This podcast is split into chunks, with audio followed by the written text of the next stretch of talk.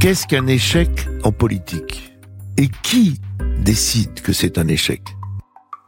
Nous avons vu ensemble depuis le début de notre série qu'un ministre est nommé pour mettre en œuvre une politique. Il n'a ni CDI, ni même CDD.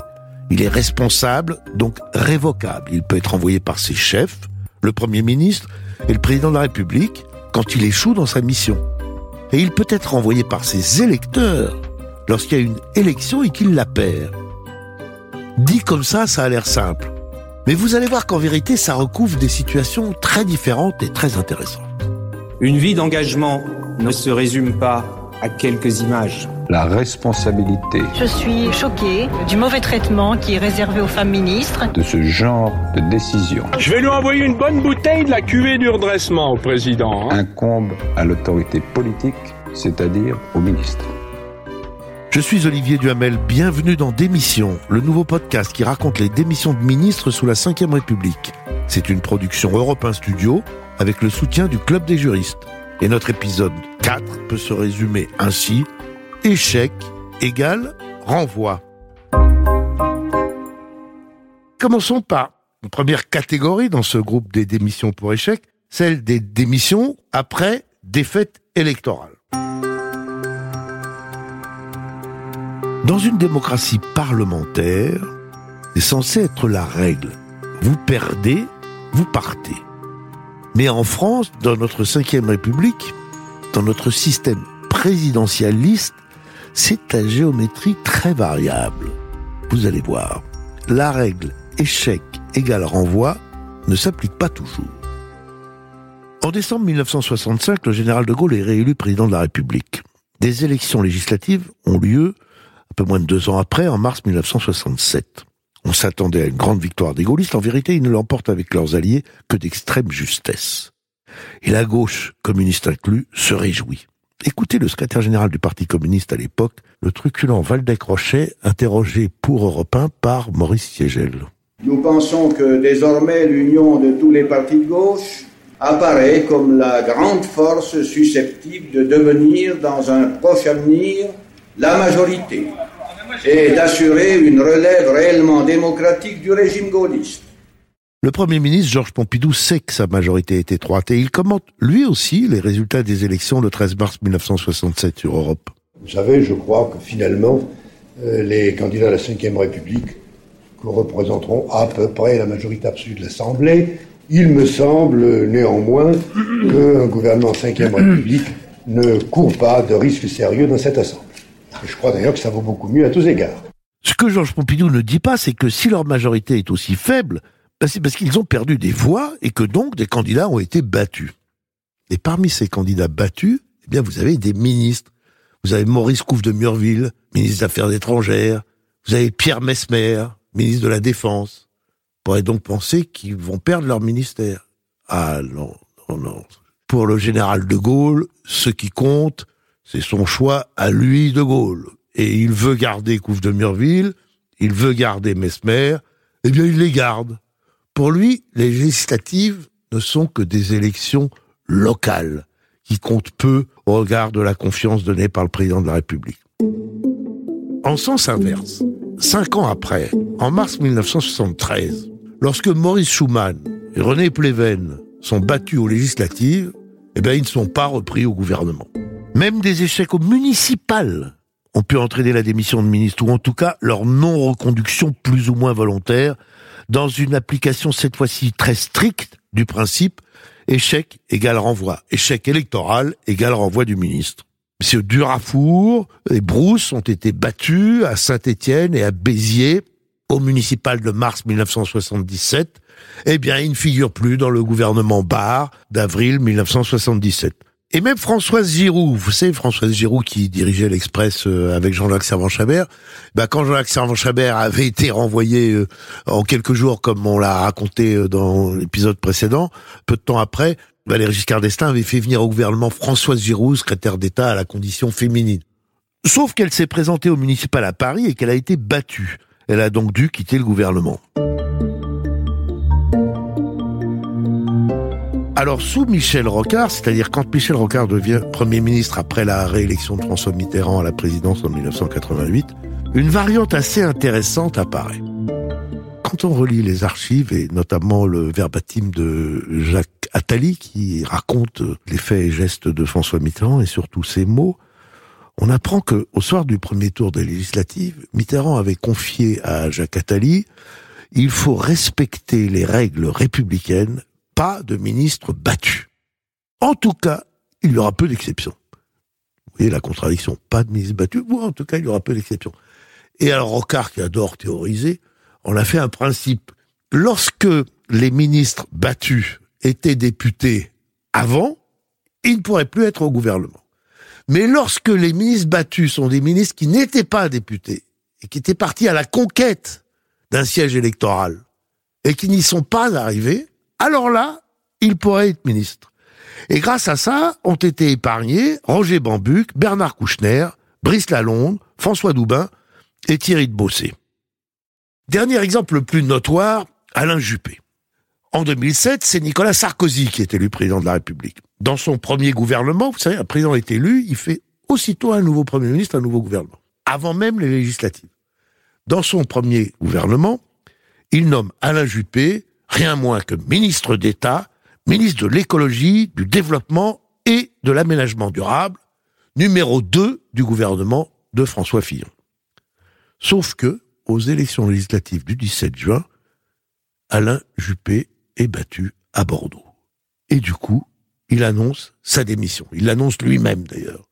Et le 18 juin, il ne figurera pas dans le gouvernement Fillon 2. Il faudra attendre trois ans pour qu'il revienne, d'abord au ministère de la Défense, puis aux Affaires étrangères.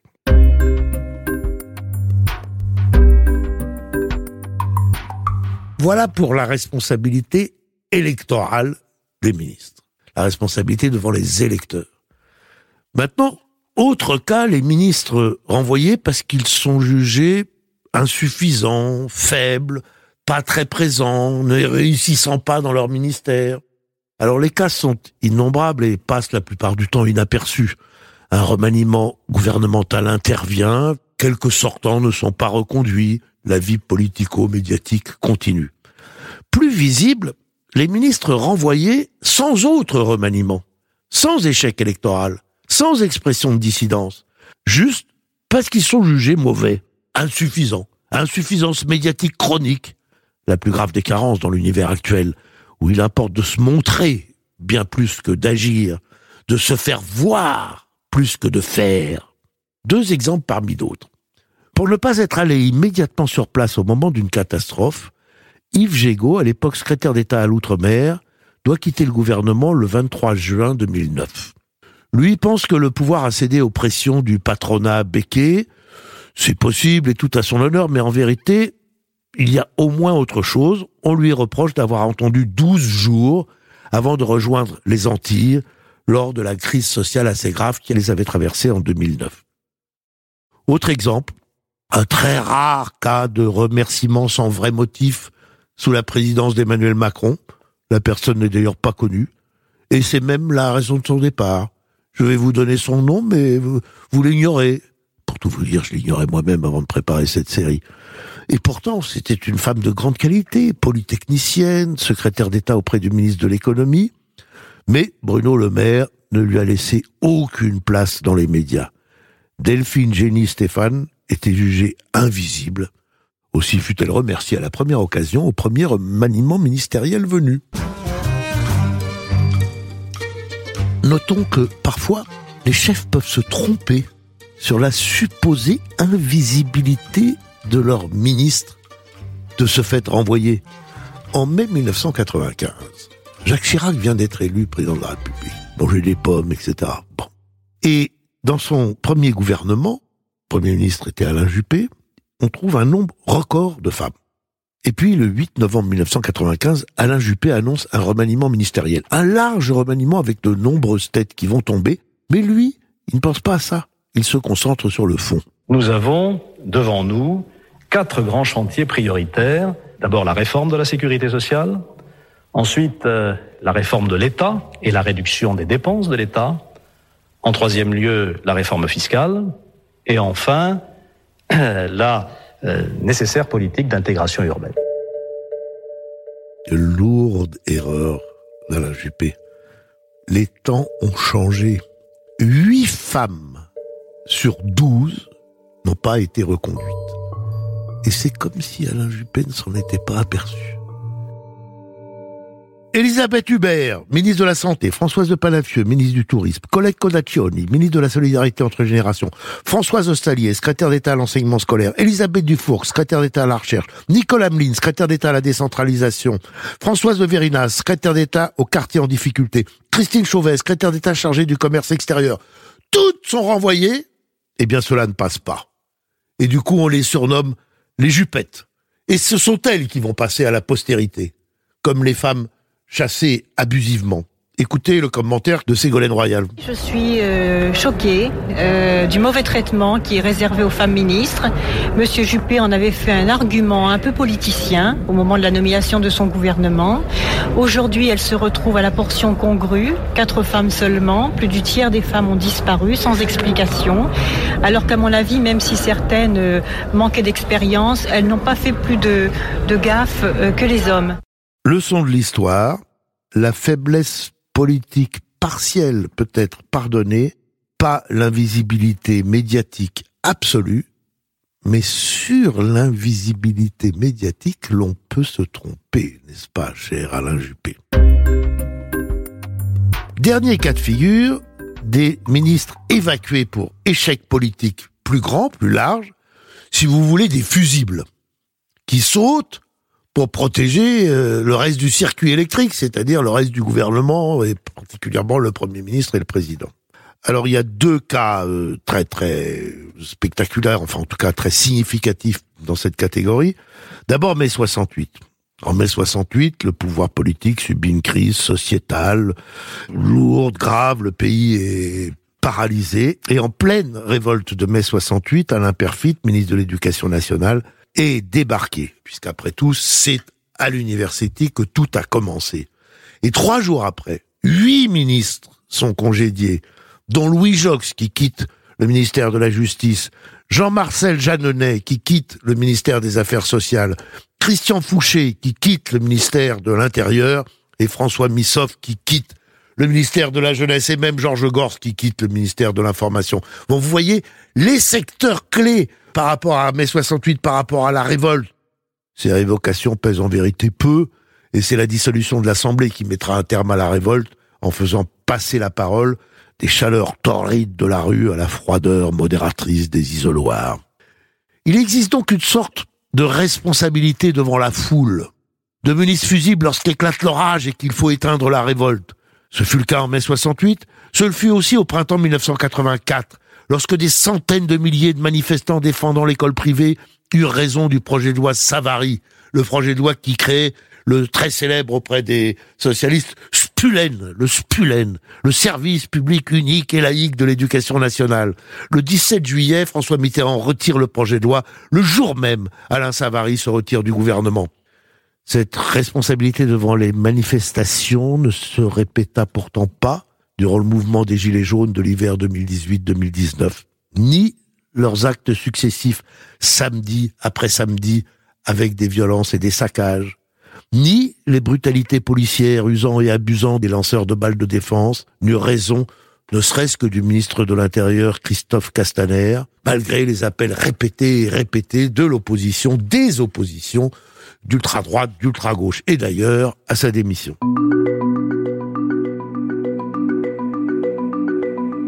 Autre parfait exemple de fusible, celui de Charles Hernu, ministre de la Défense de François Mitterrand, dans la célèbre affaire du Rainbow Warrior. Charles Hernu, arrière-petit-fils d'un communard déporté en Nouvelle-Calédonie avec Louise Michel, fils d'un gendarme franc-maçon qui avait eu ensuite l'excellente idée de devenir spécialiste de la défense. Au Parti socialiste, personne ne voulait s'occuper des questions militaires, ça c'était un truc pour les gens de droite. Et il a donc été nommé ministre de la Défense dès le gouvernement Mauroy I de mai 1981, juste après l'élection de François Mitterrand à l'Élysée. Les ennuis surgirent quatre ans plus tard. En 1985, le groupe écologiste Greenpeace, avec son vieux chalutier le Rainbow Warrior, ambitionne de perturber les essais nucléaires de la France dans le Pacifique. Fin mai, l'Élysée donne son feu vert pour neutraliser l'opération de Greenpeace. C'est-à-dire, éventuellement en tout cas, couler purement et simplement le Rainbow Warrior. François Mitterrand dit oui, probablement sans vouloir connaître les détails. Le 10 juillet, une première bombe explose à 23h48. Tout l'équipage quitte le navire. Tout l'équipage, sauf un photographe qui redescend chercher son appareil qu'il avait oublié. Il est tué quand une seconde bombe explose à 23h51.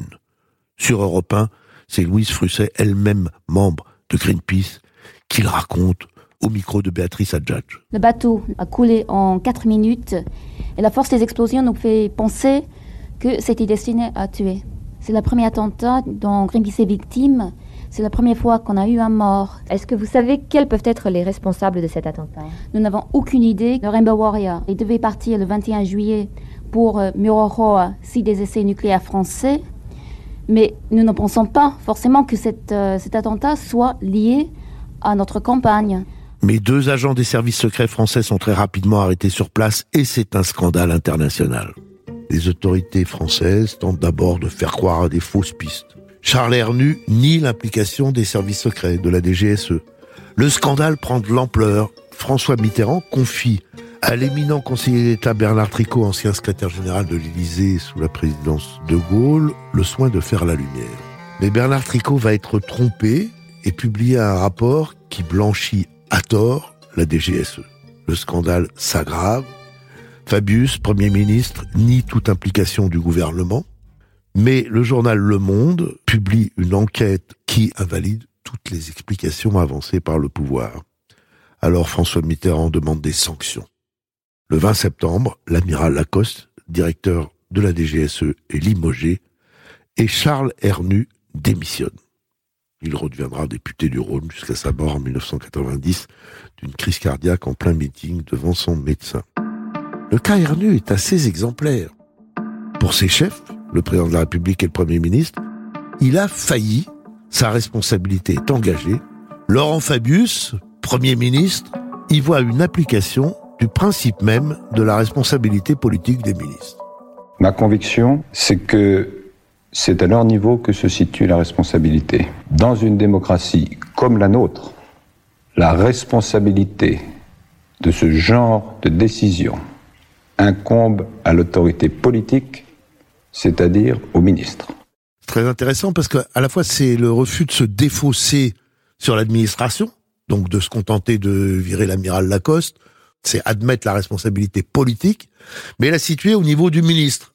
Alors à partir de là, il y a deux façons de voir les choses. Pour certains, si Laurent Fabius n'était pas impliqué dans la préparation de l'attentat, c'est assez légitime qu'il ne paye pas politiquement. Pour d'autres, Charles Hernu n'a fait que ce qui lui avait été demandé, et c'est donc lui qui paye pour protéger Fabius et Mitterrand. Mais quoi qu'il en soit, pour l'une des dernières fois, la responsabilité politique a pleinement joué, et c'était il y a près de 35 ans. Par la suite, les choses vont franchement se dérégler. Et ça, c'est notre prochain épisode.